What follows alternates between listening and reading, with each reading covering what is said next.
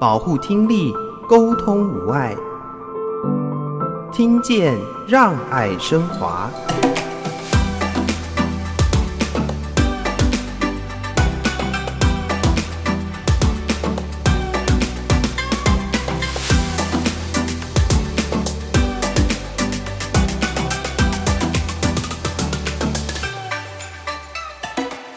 所以我会告诉大家说，你耳朵受伤了，它不会自己好，没事就要多做保养。那现在我接近五十岁嘛，我是希望可以活到一百岁，所以我还有五十年的耳朵要用。然后，所以我都会跟大家讲说，现在你们要做好一些这样子的保养。那像如果看到同事戴耳机啊，那我就会告诉他说，你耳机不要调太大声。会影响到你的听力的部分，减少噪音的推广的部分，我觉得我是时常在做了。那我们的员工也在做这个职权比的过程中，哎，觉得也是蛮舒压的。短短的时间，透过这样的互动，短暂的舒压的一个舒服的休息的过程，透过不同的角色，也关心员工，也关心其他的政府单位，透过这样一个做爱心的一个活动的过程，然后啊，让员工。也觉得哦，公司有在关心我们，进而能够达到我们希望这个 Monday Nice 的这样的一个效果。倾听，让我们更靠近。我是华科基金会陈昭如，欢迎大家收听《听见让爱升华》，邀请大家一起来关心听力健康。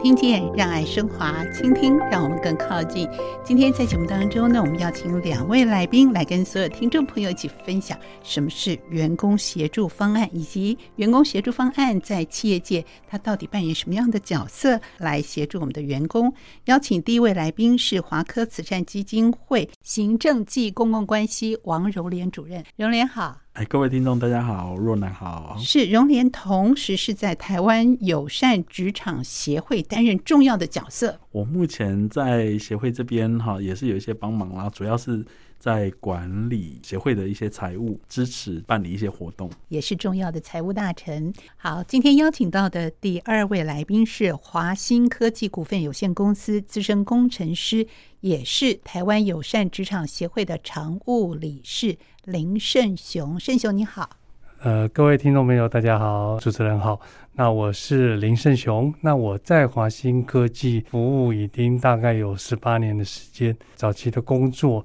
是从事 HR 的工作。那在那个时候就跟基金会有些业务相关的配合。那因为有业务相关的配合，那有认识，那也会跟着基金会的同事参与一些志工的活动。那慢慢的呢，也理解了他们的一些想法跟理念。那当然，从另外一个角度去的话，那我是一个在公司服务比较久的员工，那所以说我也会帮忙适时的去推广一下我们目前基金会想要表达的这个友善职场的部分。那再来的话，就是说我刚刚也有说到，我在公司服务大概有十八年的时间。嗯。那我想，我们公司是一个不错的公司，那我才可以服务这么久。那我们的同事什么也都是非常的友善。那所以说，顺着这样子的理念，那再来把这样子的力道加强到公司去，让我们一些新进的同事可以更了解我们公司，那也让一些我们也在公司服务很久的同事呢，能够更了解我们现在。基金会从事的一些相关活动，那所以这部分我就有参与到基金会的一些相关的事务。后来他们就 推选我做常务理事的部分，那我这边也是就是一样推广一些相关友善职场的活动，让公司的同仁还有外部的民众了解到我们基金会的理念。大概是这样，嗯，一般的企业都会把员工协助方案放在这个 HR 人资的部分哦。那您很早就参与了，可是随着时代的环境不同啊，我相信呢，工作的内容可能或多或少都会做一些调整。您对于员工协助方案的了解会是什么呢？那像他们的部分是会办一些像是训练课程。那会协助到一些企业团体的 HR 或者是主管的一些训练课程嘛，前期辅导的一些训练课程。那我们本身基金会的话，它也有做 EAP。那 EAP 的部分呢，比较是针对像我们新进的员工，他们可能在公司待了一个月或是两个月的时间。那他们会来这边跟他做一个访谈，去了解一下他可能来这边工作是不是有受到一些不平等的待遇之类的。然后他们会来做一些，他们会来了解一些员工的一些工作的内容。那他们会把这个讯息那再 pass 给我们的 HR 的同仁，因为或许或许在某些员工的角度，他可能也不是很相信人资单位了。那或许透过一个第三方的一个同仁的部分来认识我们的员工，那了解一下我们员工的。新生的部分，那可能这是一个，我觉得这就是一个很好的一个回馈的一个部分。那像我们基金会的话，它还有做这个 Monday Nights 的活动。嗯、那它这个部分的话，它实际上是会鼓鼓励员工在某个时间上面做一些事情。那这些事情的话，是当然是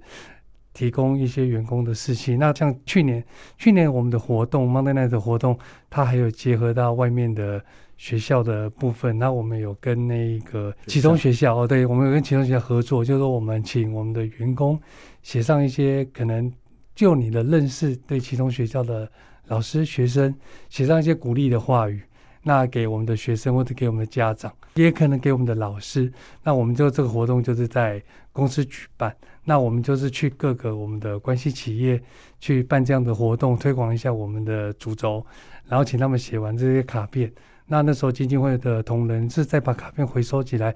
做一个小小的包装，我们把它装上那个盒子相框，然后我们会再挑一个时间，我们那个时间正好是圣诞节的前后那一两天，那我们就会带着那个我们的卡片去给这些学校的部分，那告诉他们说，其实我们都了解他们的辛苦，那这是我们员工能做的部分，就是支持你们。基金会的部分，它还是有做一些像是。急难救助的部分，哦，急难的救助的部分。那如果当员工有发生一些困难或者是不幸的事件发生的时候，那他可以通过 HR 的部分来做一些资料的填写。那我们把资料完整的送出的部分，那当然基金会这边再经过一些审核的部分，啊那也会做一些急难的救助了。嗯，大概是有一些这样子的。工作行为听起来多彩多姿哦，各项的服务蛮多元化的。我们是不是可以请荣莲来跟听众朋友介绍一下？尤其是刚才提到的 Monday Nights，它是一个什么样性质的活动呢？嗯、好，其实 Monday Nights 蛮有趣的。大家听 Monday Nice 对这个词可能觉得，哎呀，听起来有点陌生。因为我们都说 Monday Blue 对，因为我们当初用 Monday Nice 这个词，就是要相对应 Monday Blue。因为 Monday Blue 大家知道，和星期一症候群哈，大家会很 blue，很这个蓝色忧郁嘛。好，那我们就是推广说，透过做好事。消除 Monday Blue，一起达到 Monday Nice。所以那好事就有可能是刚才盛雄说的，对啊，就是除了关心我们员工本身之外，我们也去关心其他需要的朋友。是哦，所以刚刚啊，盛雄又提到我们去年合作的这个对象是这个启聪学校，还有特殊学校。好，那我们就是邀请员工写了卡片，把个对他们的关心跟鼓励，透过圣诞节的这个算蛮有意义的，刚好这个时间点，然后把这个关心关怀透过卡片送出去给他们。嗯，好，那这个是去年的设计。好，其实啊，呃，Monday Nice 我们在公司已经超过十年了，哈，哦，已经推行超过十年了，哈。啊，早期我们有这个呃邀请啊员工一起去关怀独居老人，然后也有。邀请过其他的社福单位，好像我们有邀请过新路基金会他们的学员，啊，到我们的企业里面来，哈，因为新路基金会有蛮多的一些手作品跟啊这个点心，哈，那能够透过活动带进我们企业做一些销售之外，那我们也是邀请这个啊新路基金会的这个学员，哈。那个活动蛮有趣的，是就那一年他们在推广，他们啊、有一个叫做这个纸卷笔，嘿，就是用这个纸张把我们写字的这个笔的笔芯把它卷起来，卷成一支刚好很好书写的一支笔这样子。我们就把这样的一个活动带到公司，让这个呃身心，因为新路基金会服务的对象身心障碍的小朋友嘛，那我们就让这些身心障碍的小朋友。来教我们的员工做纸卷笔。哦，是倒过来耶？对，就透过这样的方式，一方面也就鼓励啊，鼓励啊、呃，这个新路的这些小朋友，哎，其实他们也能够发挥他们的算对他们来讲是蛮专业的哈。这个纸卷，呃，做纸卷笔这件事情对他们讲是蛮专业，来教我们的员工做纸卷笔。那我们的员工也在做这个纸卷笔的过程中，哎，觉得也是蛮舒压的哦，因为那是一个啊短短的时间啊，但是透过这样的互动，然后以及这个啊在那边卷这个笔。好，一一个短暂的舒压的一个舒服的休息的过程，透过不同的角色，好，比方说呃邀请了新入的朋友来，好，然后也关心员工，也关心其他的社府单位，透过这样一个做爱心的一个活动的过程，然后啊让员工也觉得哦，公司有在呃关心我们，好，然后进而能够达到我们希望。这个 Monday Nice 的这样的一个效果，直觉笔也是一个媒介啊，大家在学习互动的过程里面，彼此有情感的交流在。是，而且我听到那个 Monday Nice 已经从 Monday 延伸到 Every Day，随时随刻就保有这种 Monday Nice 的精神。针对这个活动，有一首非常好听的创作曲，就是 Monday Nice。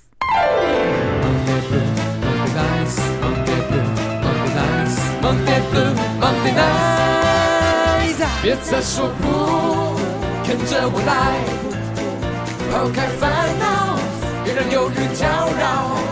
放下你自己，用心的倾听，丢掉成见，开拓新道路。世界美好等你来拥抱。在星期一的早上听到这样的歌曲，是不是会让你心情特别特别的好呢？虽然我们今天是星期五的下班了，马上要度过周末了，但是这是一个从活动开始延伸出来的，不但关心员工的本身，我们更关心周边有需要的。企业、团体、组织跟朋友们，盛雄待得够久十八年，所以你有亲自参与过刚才我们荣联说的，不管纸卷笔或者是 Monday Nights，延伸出其他的活动或相关的内容，你自己有参与过，印象有没有比较深刻的呢？我想，我基金会办的活动，因为早期我是在呃人事部门服务，那所以我应该都有参与到，包含他刚刚讲的去独居老人那边打扫，嗯、那时候我也带着一些员工去帮忙清垃圾。啊，啊那时候我们是因为，因为我们集团蛮大的，就是我们北中南都有。那像我们华新科技是在杨梅这个位置，所以我们那时候就是去杨梅地区的。独居老人就是我们，就是透过那个单位的介绍，那我们去帮忙做打扫房间，然后打扫他的家里，帮忙清清垃圾。哦，大概是这样。其他的地方的话，应该就是其他的地方，例如说像我们有观音的地方，或者是我们还有高雄的地方。所以其实上这个活动我们做的部分的话，是都会有。纸卷笔的部分我可能没有参与到，有可能他们办活动的时候，我可能是公出嘛，或者是有其他的工作在进行。但是呢，我想。多数的多数的活动，我想我应该都参与到。那像包含着可能像基金会也有一些是在外部的活动，嗯、像我之前就跟着龙年他们去参加，那个是红道，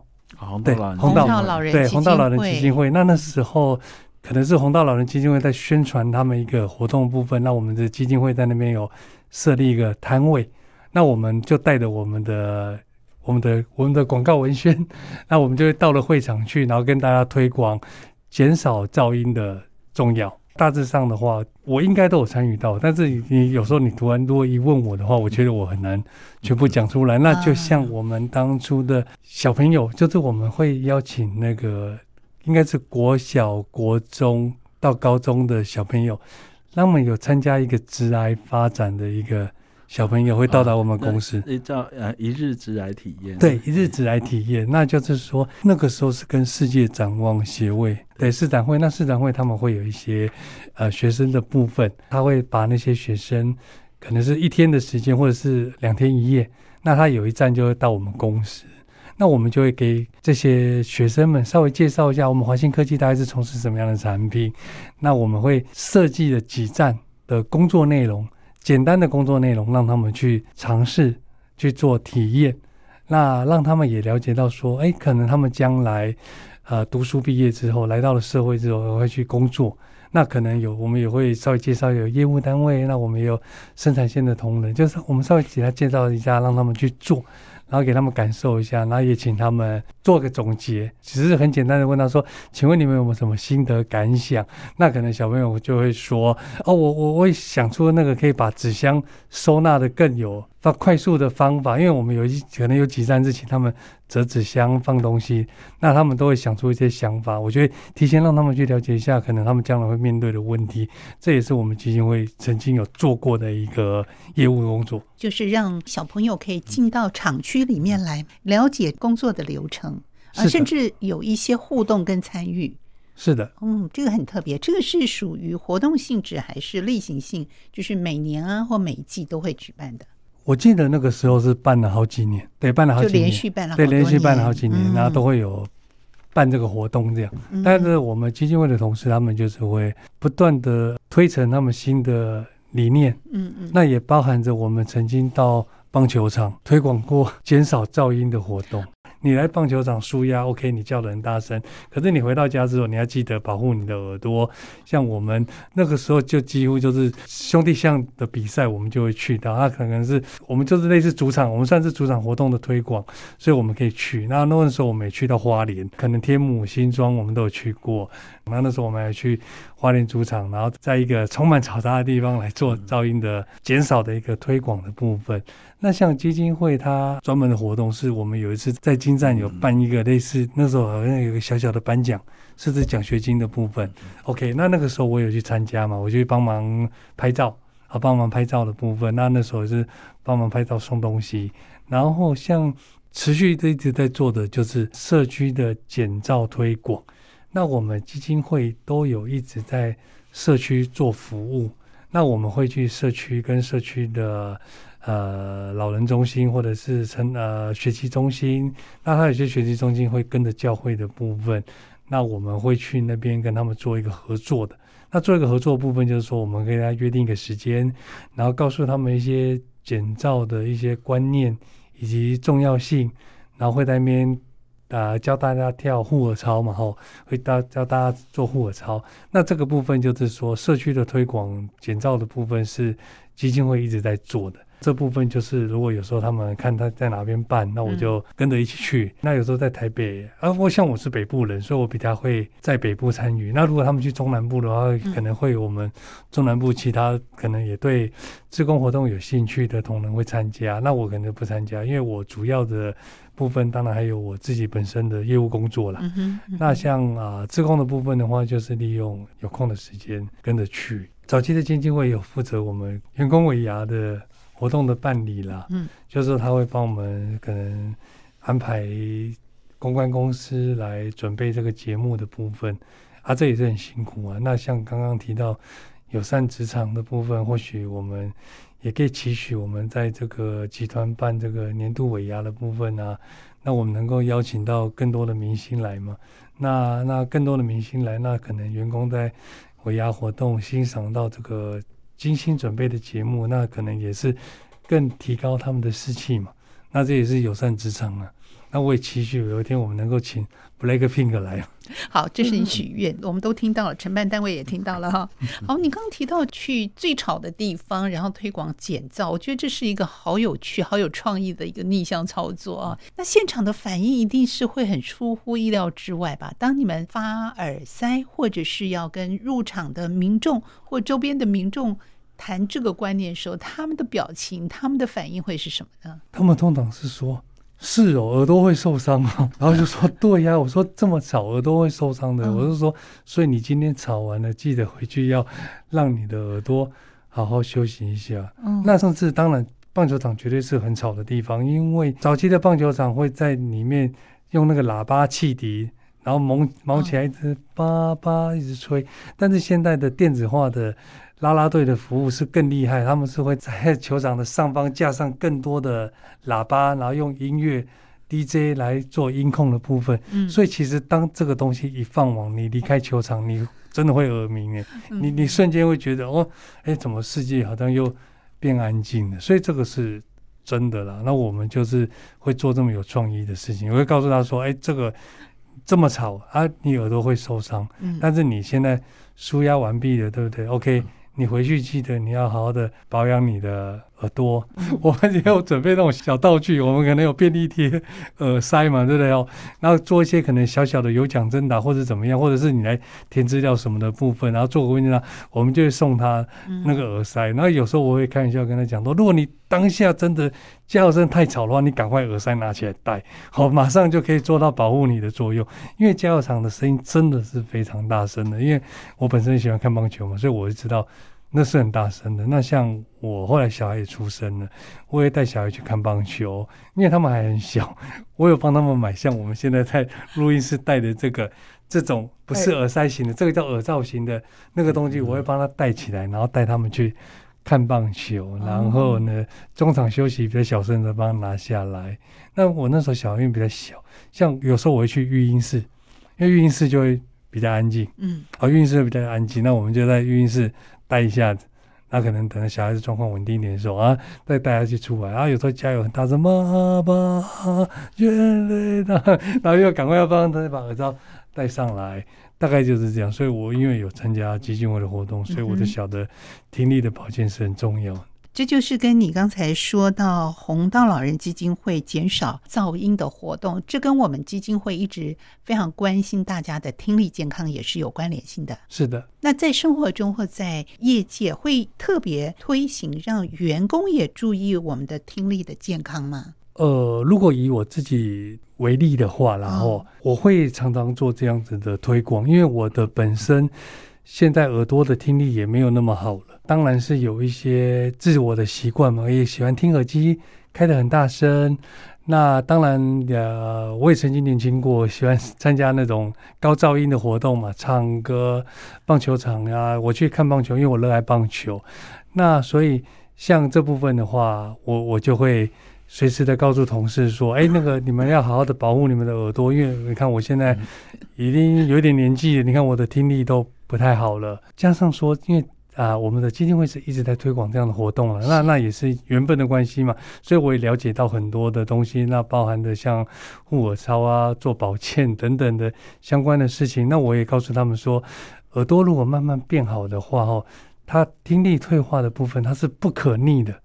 就是说它比较不像说你吃药会好，而吃一吃你的耳朵会听得到。它如果真的开始受伤，慢慢的变差。它就只会越来越差啊！如果你突然听不到，那可能只是压力比较大，那种只是暂时性的，那那种当然会好。所以我会告诉大家说，因为耳朵受伤了，它不会自己好，所以没事就要多做保养。那现在我接近五十岁嘛，对不对？我是希望可以活到一百岁，所以我还有五十年的耳朵要用，然后 所以我都会跟大家讲说，现在你们要做好一些这样子的保养。那像如果看到同事戴耳机啊，那我就会告诉他说，你耳机不要调太大声。会影响到你的听力的部分，基金会主轴减少噪音的推广的部分，我我觉得我是时常在做了，就是因为自己也不好了，所以更有感觉，啊又加上家人也不好，我的妈妈听力也不太好，那我姐姐的听力也不太好，我想我听力不好的原因可能还带一点点，对，可能还带一点点家族性的遗传，所以我就比较有点类似边缘边缘，像我们基金会的部分。他有做一个那个听力检测的部分，嗯、那那像我们员工如果有听力的问题的话，其实跟我们基金会联络，都可以到我们新店的办公室去做一个听力的检测。那他可以告诉我们说，我们听力现在可能是处于什么状况。嗯、那我们也有对外一般的民众做服务嘛，对，就只要是中华民国身份证，我们都可以服务。刚刚若安提到说，我们对员工有没有？呃，有一些听力、听觉照顾上面的一些比较多的一些关系。我们企业里面有蛮多呃场域，然后工厂的场域是呃本来就是呃，因为工厂本来就可能会有一些比较大的音量哦或噪音。其实这些场域工厂都会提供一些护耳的设备，像耳塞哦等等这些给员工，好让也提醒员工需要使用防止噪音的一些设备，然后公司。也在一些特定的地方会张贴，哈，好，比方说，很要提醒大家注意安全啦，哈，或者是噪音比较大的环境，也会提醒员工，好，这个地方是需要使用耳耳朵，哎，耳朵相关的防护护具，嗯，好，这个在一般的这个工厂特定的环境都会有相关的提醒。那刚刚的 Monday Nice 的活动，好，其实我们有两年。也在公司里面对员工推行护耳的议题。其中第一年呢，就邀请大家跳护耳操。好，那第二年是我们把这个简单的、简易的测听力的工具带到公司里面。好，这个让员工知道有这样的一个很简易的测听力的一个工具可以使用。好，那时候我们还设计哈，就是因为集团里面有七八家公司，那时候有七八家公司哈，我们还七八家公司在比赛，参与到活动的人数，我们那时候还做了一些竞赛这样子。所以基金会除了关怀听损之外，我们也会对公司的员工去提醒说。在噪音的环境要保护自己的耳朵哈，那比方说使用耳机的时候也要注意哈，音量不要超过百分之六十，好，使用六十分钟要做个休息哈，那能够做对耳朵跟听力是比较好的。没错，好，呃，六六的原则对不对？好，那我们也要六六原则休息一下，让大家改变一下环境哦，然后我们再回到节目当中。六六麦噪，音量控制在百分之六十，每天最多聆听六十分钟，享受生活，全都六。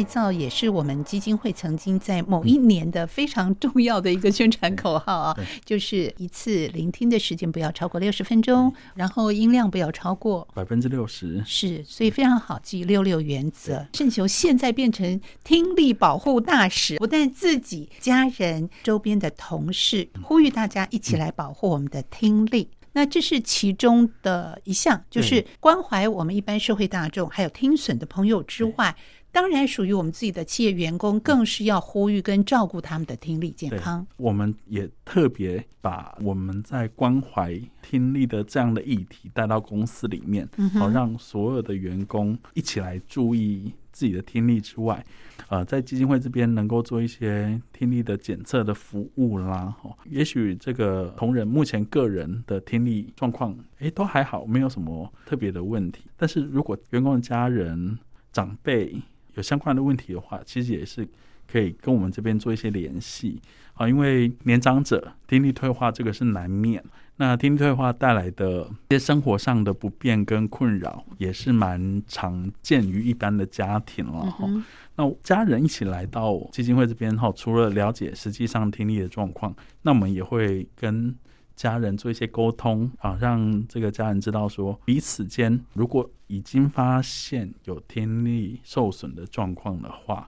怎么样的沟通是比较良好的？当你发现周边有家人有一点点好像哎听不太清楚，说话比较大声，对，所以刚才荣莲说的那种沟通，我觉得特别的重要啊。是啊，一般当我们发现家人常常会觉得哎，很像。讲话对方没有听清楚，或者是甚至觉得对方听不到的这个情况的时候，很自然的反应就是讲话越来越大声嘛。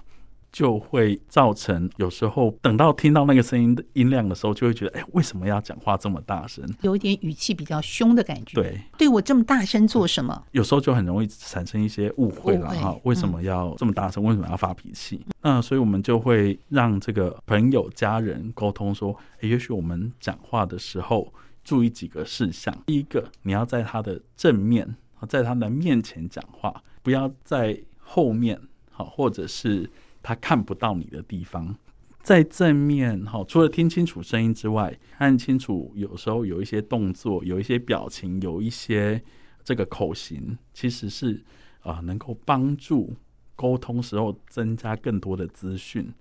这是一个减少沟通误解的一个重要的方法。那再来，其实啊，有一个就是讲话讲慢一点。因为讲话讲快的时候，听不清楚的人，他就更容易漏掉中间一段话中的几个字。好，所以讲慢一点也是一个蛮重要的诀窍。嗯哼，啊，第三个是可能很简单，但是其实也最难，就是要有耐心了。这个有耐心，我相信是一般家里面蛮需要培养的一个一个习惯哈。那不然很多情况下就是沟通让我们这个把耐心磨光了嘛。所以让这个沟通会越来越困难。好，所以怎么样让沟通呃更顺利？好，其实有耐心慢慢说，我觉得是。有帮助的，是有耐心，然后积极的倾听对方所说的话，不但能够听懂他表面上要跟你说的，你甚至再细微一点，你还可以听懂他说这些话他背后的想法、用意，或者是他的担忧所在。这也是我们可以从跟员工沟通的时候的感受到更多更多的讯息。我相信圣雄一定也是感同身受，因为你刚开始说你可能在听力上好像有些退化，可是又不至于要。去寻求这个助听器的一些协助，所以你也会特别注意你跟周边的企业的员工啦、同事啊，在沟通时候的表达，或者是怎么样帮助员工更加的了解这件事情呢？我个人的话哦，因为我现在有这样子的问题，所以我比较常遇到的东西，这个就是一般这个很像是在拍广告的时候都会看到的那种情境，就是那个人会一直说啊。啊，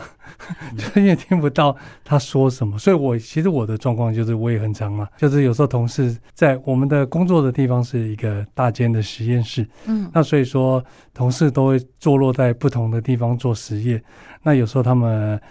要找什么东西或者有什么问题，那可能大家都有一段距离，就会讲说，哎，熊哥，那个什么东西在哪里？那我通常我都会转过头来说，啊，你是问什么？因为这个就是回应到刚刚龙莲提到的是，讲话的部分要面对面。那像我的听力已经稍微退化，所以如果是只要不是在我正面讲的，其实我真的在某些状况之下都是会听不太到。而且你同时在做其他的事情，像像听力这个，我来分享一下，因为我不晓得别人有没有这样的经验呢。就是说，当你的听力确实不太好的时候，确实面对面的说话，你会比较。听得清楚他在说什么，因为还有一个东西是，因为他已经跟你面对面说话，你是会把你的注意力集中到他的身上。那如果他在我的后面讲话的话，其实我可能还在打电脑或者打字，那我的听力假设现在只剩下八成，那我又在分心做别的事情的时候，那我觉得他可能就会只剩下六成。那所以就就会很常回过头来说，哈，你说什么？那通常我的状况是。当我正面面对他的时候，他讲的东西我就会听得到了。嗯，好，我就听得到。那我就说，哦，我我跟你讲，大概是在哪边。那像刚刚龙年有提到说，听力比较不好的人，讲话开始会慢慢的变大声。我在前一两个月的时候，我去基金会做听力检测的时候，嗯、那他们有让我戴上助听器，然后他们有跟我说，我戴上助听器之后，讲话的声音有变小，所以说他们是有感受到的。但是，哎，那个就是以我现在这样的状况是，我还没有特别觉得我讲话已经比较大声了。对。但是他们说，哎，当我听得清楚的时候，好像我讲话就会变得比较小声一点。这个确实是，就是会跟着你的行为的部分来做改变。所以，当你听到别人讲话比较大声的时候，所以你也可以问他说，哎，你你请问一下，你现在听力的部分是不是比他常听不到？哎，或许这个真的就是他是。同理可证的，嗯，那所以这部分的话，以我自己的这样子的工作经验分享的话，那那原则上一定是像包含我，我跟我太太，我们在家里，如果有时候我在厨房干嘛，她在客厅干嘛，其实我们这样子的对话就会听不到了。嗯，那那那通常这个就会回应到刚刚龙莲提到是要有一点耐心，那可能我太太就会说啊啊，我讲什么你都没有在听。那那你可能我我就会说有啊，我在听啊，可能就吵架了嘛。对啊，那可能就我跟他讲说，我可能就跟他讲说，哎，我我我可能你讲了，我真的听不太到啊。我现在来你旁边，你再讲一次嘛。那这样就是减少摩擦嘛，嗯，减少摩擦。那不然他他讲啊，我也讲啊，两个都越来越大声嘛。他可能觉得我都没有在听他讲话，但实际上不是我不听他讲话，而是我有点听不太到。嗯、哦，所以我觉得这个也是回应到刚刚龙讲的是。要有点耐心。当你在跟比较耳力比较差的人在做沟通的时候，你可能有点耐心，那他他就比较不会有比较多的情绪反应。我我觉得是这样的。那那我们想以工作的部分的话呢，像刚龙林也有提到，我们公司有一站着装站，那那站着装站，它是因为我们的产品它需要包装在一个卷轴里面，它那个包装的卷轴就是会发出声音，就它那个工作环境就是会产生噪音，它就是会哒哒哒哒哒哒哒，那它产生的噪音是蛮大的，所以我们在那个工作环境的话，我们有发耳塞。给员工，让员工戴。那员工戴的耳塞时候，讲话就会比较听不清楚。就那个工作环境，就是当他比较少听到噪音的时候，相对的，你跟他讲话，他也听不到。所以你要喊很大声。那我因为工作的关系，有时候会进去里面找人，或者是有班组长在里面，我要进去找他。那通常我进去，我是没有戴耳塞，因为我只是会戴一下子。我进去，我。在他的旁边就要很大声的跟他讲话，可能就要跟他讲说：“班长，你那个资料弄好了没？”那他也会回的很大声。那个是都是在嘈杂很大声的状况之下。当我们这样大声来大声去出来的时候，就会觉得哇，世界很安静。那像在那边的工作环境，我们就是会发呃耳塞，大家那上面也会有一些标语嘛，提醒员工说。你没事的时候，你要把耳塞戴着。但是当然，员工他们在工作的部分，因为你同时要做这个要做那个，如果班长找你或者是谁找你的话，其实你耳塞戴着，嗯，他如果在门口喊你，你是会听不到。所以我们也是有些员工他是会不戴的，他会不戴的。但是这个部分，那我们的现场主管呢，如果有看到的话，也是会提醒他说：“哎，你不要不戴了，你耳朵会受伤。”所以我觉得这这部分是。你要推广这样的事情的部分，除了说本身员工或者是本身一般的民众养成了这样的习惯的时候，其实你还是要不断的提醒他啦，说你这样子其实你的耳朵是会受伤的。那它是一个长期的，你现在可能觉得没怎样，但是时间久了，你就会发现你比较听不到。那又回到头来，就是变成是它是不可逆的，你靠吃药或者是靠什么是没有办法让它瞬间会变好。所以这部分就是我们能做的部分，我们都会尽量做。如果有看到的话，尽量的提醒。对，这也是一个友善的工作职场啊。我们希望我们的员工在这样的一个环境当中，我还是要保护好我们的耳朵的听力。谢谢盛雄，他感同身受，把自身的体会，还有跟家人相处。我最欣赏盛雄说的一句话：“那你就走过来。”他会走到太太的旁边去跟他说，像荣莲说的，走到他旁边，走到他的对面。慢慢的说，耐心的听。我相信呢，这样的一个环境也是我们需要，也是我们能够共同建立的。当然，最重要的就是把这个观念告诉给大家。好，我们今天的节目呢，就暂时在这里告个段落。我们谢谢盛雄跟荣莲在节目中的分享。我们将继续把友善职场还有员工协助方案，在下次的节目当中邀请两位来跟大家一起分享。谢谢两位，谢谢。好，谢谢，谢谢大家。欢迎听众朋友上网订阅我们的 Podcast 节目，听见让爱升华。我是若楠，下周见，拜拜。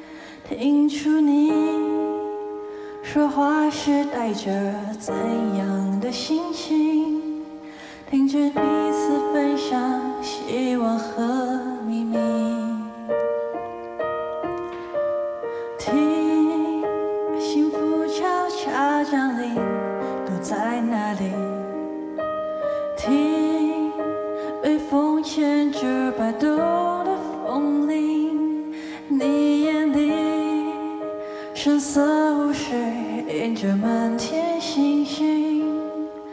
和放声大笑